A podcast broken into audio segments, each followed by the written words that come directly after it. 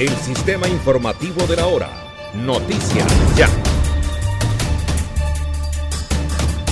El anuncio del presidente electo de Colombia, Gustavo Petro, de reabrir las fronteras para el comercio a partir del 7 de agosto llenó de esperanza a los comerciantes de la zona, golpeados por la crisis binacional y la pandemia. Sí, que la abran porque todos necesitamos libre comercio. Sería una oportunidad para los comerciantes de aquí de, la zona. Se reactiva la economía aquí en la frontera. Por su parte, y consultado por La Voz de América, el ex canciller colombiano Julio Londoño Paredes dijo que el anuncio es el preámbulo de la reactivación de relaciones diplomáticas plenas entre los dos países. Es imposible que dos países con 2.219 kilómetros de frontera, con dos millones y tantos de venezolanos en nuestro territorio, con una serie de personas de origen colombiano ubicadas en Venezuela, nos demos la espalda. Tiene que haber un contacto y un diálogo. Yo creo que eso va a redundar en beneficio especialmente de los habitantes de la frontera. Sin embargo, el mandatario saliente de Colombia, Iván Duque, quien ha reiterado que restablecer relaciones con el gobierno de Nicolás Maduro es un retroceso, exigió a Venezuela entregar a los líderes de la guerrilla, que afirma se encuentran en su territorio. Las fronteras no han estado cerradas, las fronteras están abiertas. Aquí lo importante del lado venezolano es que no haya connivencia con el terrorismo, porque allá está Pablito, porque allá está Antonio García, porque allá está Iván Márquez. Entonces, que los capturen los extraditen para que le muestren a Colombia que hay voluntad de colaborar con nuestro país. Aunque Gustavo Petro anunció que se comunicó con el gobierno venezolano, aún se desconoce si Nicolás Maduro será invitado a su posesión como presidente de Colombia el 7 de agosto.